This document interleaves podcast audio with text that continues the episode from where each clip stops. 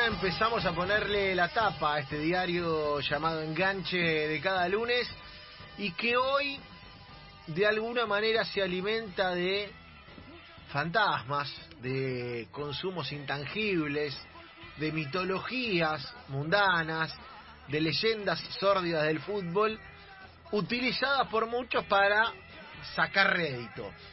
¿Hacia dónde vamos? Vamos el sábado, en la noche, hacia un Racing Independiente pálido, aburrido, con un campo de juego que no contribuyó a un fútbol que además de las ausencias ambos equipos no vienen proponiendo, con lo cual era esperable. Partido muy del fútbol argentino, peleado, sí, intenso también, en el que se deja todo, por supuesto, interesante para nada, bien jugado, seguro que no.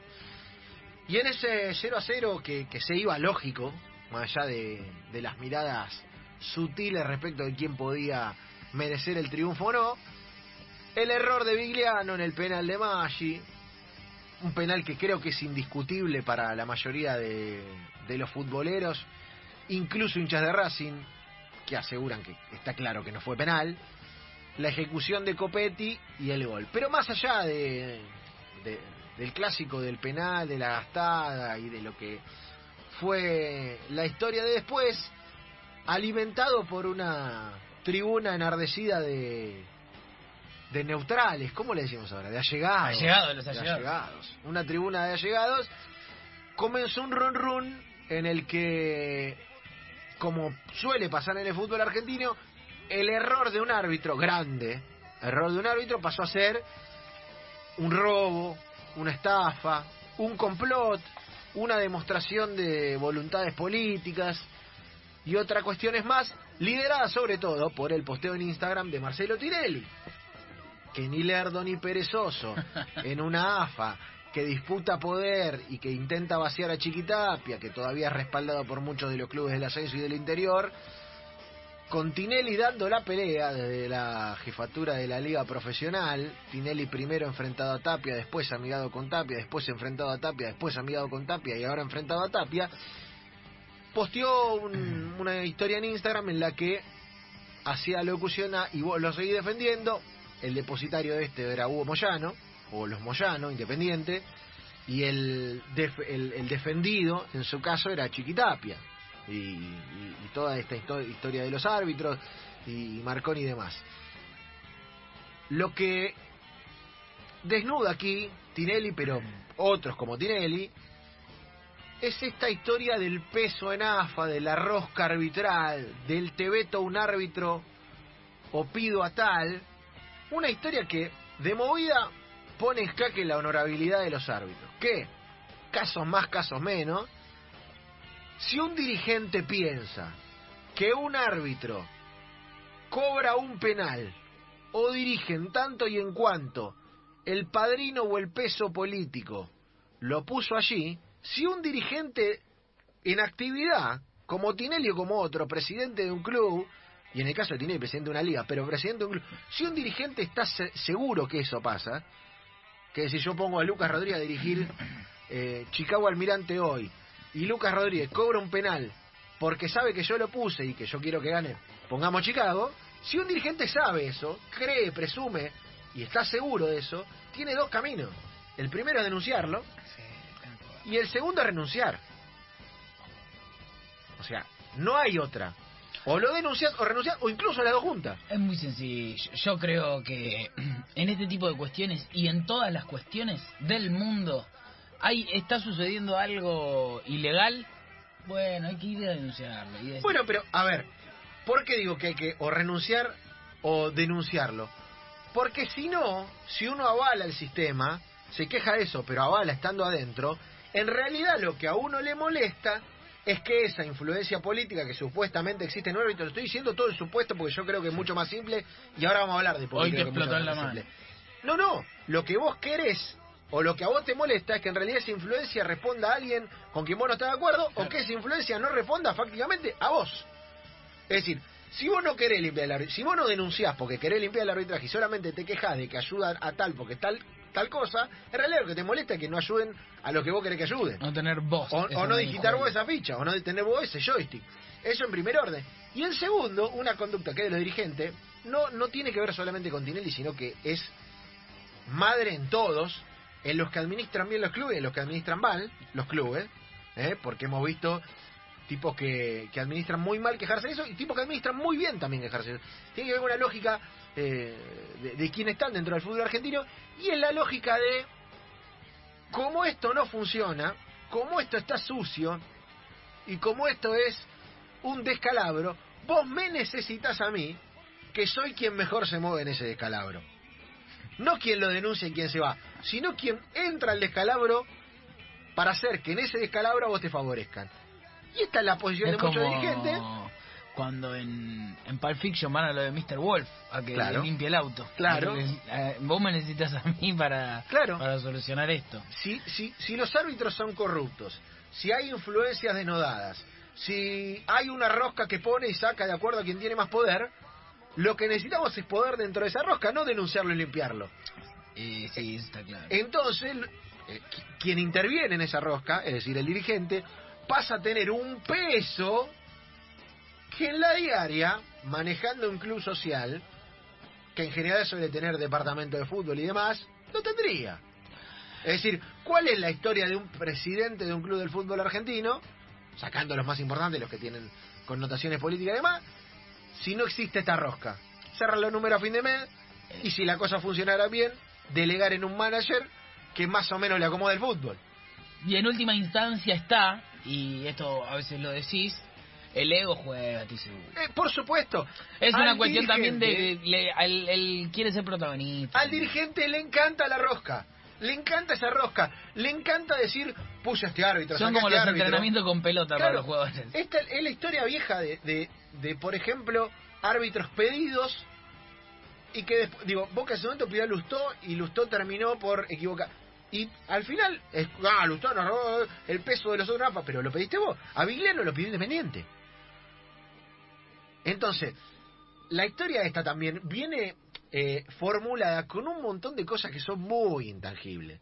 Porque si Independiente pidió a Vigliano, como dicen los que tienen la información que lo pidió, y Vigliano se equivocaba exactamente al revés, Era... iba a haber golpecito en el pecho, iba a haber tocadita de hombro. Claro.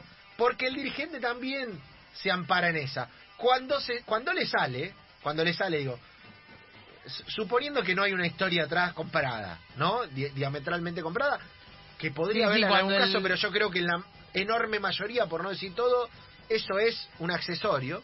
Pero supongamos, cuando el dirigente le coincide, saca pecho. No dice, no, ves, ves que ves que está todo sucio, ves que esto hay que, hay que limpiarlo. No, no, saca pecho. Entonces lo que quiere es eso, no quiere justicia el dirigente del fútbol argentino. Quiere justicia a favor. Nada más. Esta es la cuestión que desnuda el Vigliano Gate, que está clarísimo que no fue penal. Ah, una locura. Que también está clarísimo, porque mucho periodismo se hace para tontos hoy. Digo, se, se menosprecia al hincha y se piensa que el hincha no, no elabora intelectualmente nada. Si un árbitro te quiere, supongamos, perjudicar porque el peso y la coima o lo que vos quieras, no te va a cobrar un penal en el minuto 50. Porque nadie queda más expuesto que el árbitro que cobra un penal en el minuto 50. Te cobra tres tiros libres eh, cerca del área y nadie pateó al arco en Independiente Racing. Sí, sí. Si no se dieron dos pases. Te echa un mediocampista y listo.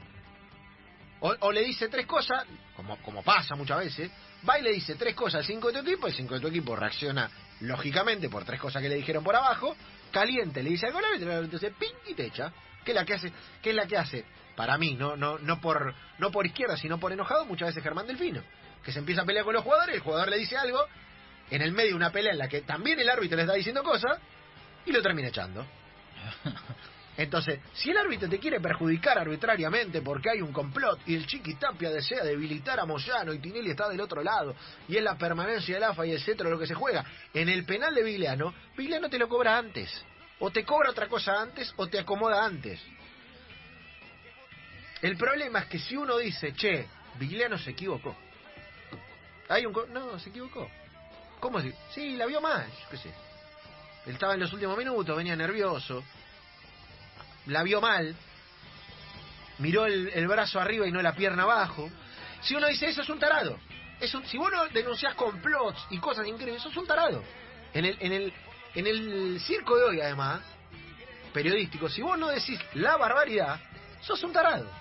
Que siempre es es lo más probable, generalmente. Que en general además es lo más probable. Que además en general es lo más probable. Porque si venís atento al brazo, tranquilamente podés pensar que lo paró con la mano. Digo, yo creo Ahí que no- está- yo están creo que repitiendo no- la jugada en este momento. No es penal bajo Yo ningún punto de vista. Ningún- de ninguna manera, y yo creo que eh, en las a más repeticiones ven, menos penales. No, no es no hay, no hay duda sobre eso.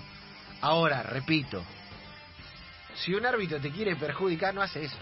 No hace eso. Es muy notorio, sí. Eh, entonces me parece que esto hoy es para Independiente, mañana es para Racing, pasado para San Lorenzo y después para Boca.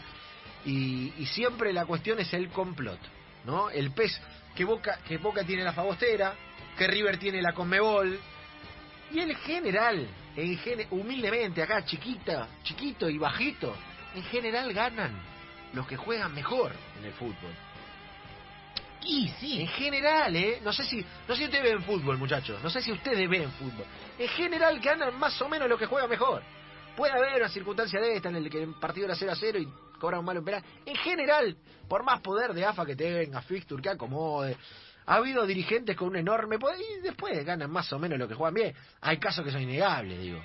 Hay casos que son innegables, pero que no solamente responden los arbitrajes. Porque algunos me decir, che, pero Arsenal en la época de Grondona, la que vos quieras. Ahora, también Arsenal había una planificación, entrenadores que llegaban bien, gente que cobraba a tiempo. Digo, no, no, no es que ganan cinco penales por partido porque sí. Está claro que hay situaciones puntuales de las que podemos, en el ascenso, hoy miles de las que podemos desconfiar y charlar y analizar. Ahora, esto responde a otra lógica. Es la lógica de los dirigentes que suben el precio. ¿eh? Y eso me parece que, de movida, es lo más interesante que deja el fin de semana. ¿Qué más? ¿Qué más? ¿Qué más? ¿Qué más? Boca, No, Luqui, Boca. Boca estás mal. desastre. Boca estás mal. no, Boca juega muy mal. Boca vi el juega. partido eh, entero de Boca y vi el partido casi entero de River. No, Vi muchísimo fútbol esta semana. Bien. Para lo que soy yo. Bien, Y el de Independiente lo vi también. bien.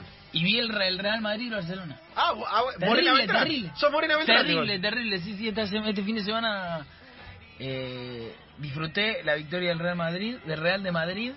Eh, Boca muy mal, muy mal, muy mal. Un equipo anodino. Sí, el segundo tiempo Boca fue, a- co- contrariamente a lo que en el primer tiempo había sido un dominio sostenido, sin tantas situaciones o sin situaciones, el segundo fue un equipo se descascaró completamente. Sí, sí, se descascaró. Literal. Eh, se, se, se ensombreció completamente. A ver, Boca da por la negativa para arrimar algo a tapa. River.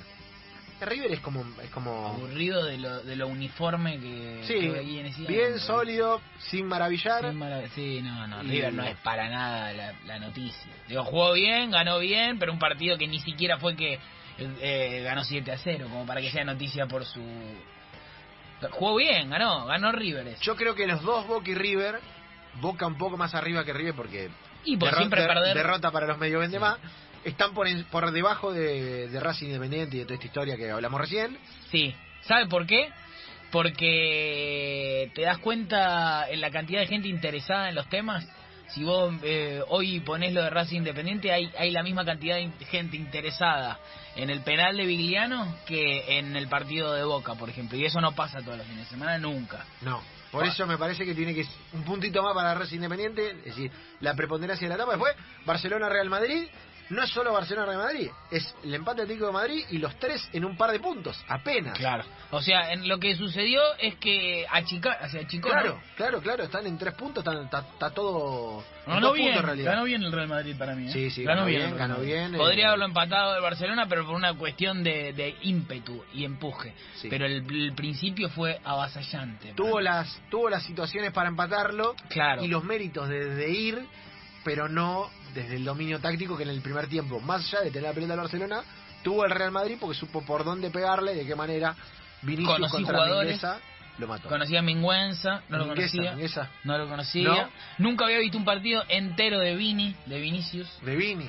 Bien, bien, parece medio... Ro- Robinho, familia Claro, familia, sí, sí. No, Familia- no, no, puedo- no confío mucho en Vini. En lo- los 90 Eh, minutos de Vini que vino, no, ¿puedo no termino de algo? confiar en él. Eh, Little teórico. Leeds Sí, teórica por eso, por eso, por eso. No confío en Vini. Sí. Eh, y después lo de Benzema. es Benzema es. Benzema es Dios. Increíble. Benzema es Dios. Eh, después Inglaterra, Leeds, ojo con Leeds. Ah, no lo vi. Ojo con Leeds. Era muy temprano. Ojo con Leeds. Vi, vi. Cuando me levanté el sábado, yo me levanté el sábado relativamente temprano, me levanté a las 11 de la mañana del sábado Ah. y estaba muy candente el tema Bielsa. Sí. Pero no lo vi. O sea, vi, vi solamente fotos de Bielsa al final del partido sonriendo, dando una nota y sé que le ganó a Pep. También otra demostración del eh, show show para show para tontos. Como, bueno, pero Bielsa ganó sin patear al arco, pero es como... Y entonces sale uno y dice, bueno, que ¿Ganó al final entendió. Eh, a ver, empezó ganando, le expulsaron un futbolista, lógicamente contra el Manchester City, no es que se metió atrás, el Manchester City te mete atrás, con la pelota y con Nomeno. Empató Manchester City y en una de las últimas del partido, si no en la última, lo termina ganando el Leeds. Y es como que de un lado salieron los bueno, pero viste que Bielsa se dio cuenta que se tiene que meter atrás, como si el rival no Ah. jugara. Y del otro dijeron, bueno, pero viste que al final eh, Pep dijo que no mereció, que mereció ganar el contrario. ¿Quién dijo eso? ¿Guardiola? Bielsa, Bielsa dijo que, me- que Ah. si bien, la, la expresión fue, si bien merecimos ganar, debió haber ganado el Manchester City, eso dijo. Como nosotros hicimos el esfuerzo y los méritos para ganar, pero desde lo futbolístico debió haber, haber ganado el City. Eso explicó Bielsa después del partido. Y como que de un lado y del otro se... Bielsa es un lugar donde todos van a confirmar lo que ya creían. Sí, el, el problema de Bielsa es... No de no con Bielsa, digo la gente, ¿no? Las lecturas de Claro. Bielsa solo hacen que la gente vaya hacia ese lugar a, a decir, ¿viste? Para bien y para mal. Claro, viste. Eh, y, a- y además el problema es que Bielsa no solamente es inclasificable, sino que es completamente único. No hay otro Sí, tipo claro. como Bielsa. Con lo cual los que se abogan ser de un lado y del Siempre otro... quedan en offside con Bielsa. Siempre porque él es... irre- las posiciones de Bielsa son irreproducibles. Eh, son... Ese, es, un, es un marinero en un barco en el que va solo Bielsa. Claro. Por más que muchos se quieran subir, eh, son irreproducibles las posiciones de Bielsa. Eh, para, para, para mayor gusto, para menor gusto. Leeds puede ir ahí, ¿eh? Leeds puede ir ahí. Sí, sí. Eh, Campazo, lástima que perdió ayer si no se arrimaba, porque tuvo un gran Tuvo un partido, gran pero partido. perdió. Tortudec todavía no, así que y me quedó aparte a mitad de semana, así que no entra. Eh, se retiró Jennifer Lagrin y más o menos andamos por ahí. ¿Se retiró Se, Verdad? re- se retiró, se retiró de, Justo antes de los Juegos del atletismo. Sí, sí, sí, ya, ya con, con, con la idea de, de consumada de hacerlo. Pero bueno, estamos entonces eh, Independiente Racing alto y arriba. Sí, Independiente grande. Racing, Boca... Eh... Después ventanitas, ¿no? Pueden ser sí, ventanitas. Sí. Boca la primera por la cuestión de la derrota, River la segunda porque ganó más tranquilo y en la otra podemos tener Leeds arriba y abajo en la tercera última Barcelona Real Madrid, Madrid. más Atlético de Madrid. Sí. Cerramos ahí, Me parece perfecto. cerramos ahí. Eh, después de esto, le ponemos la tapa a la semana con todo este contenido. Hacemos uno cortito de Lucas Jaquet y venimos con más.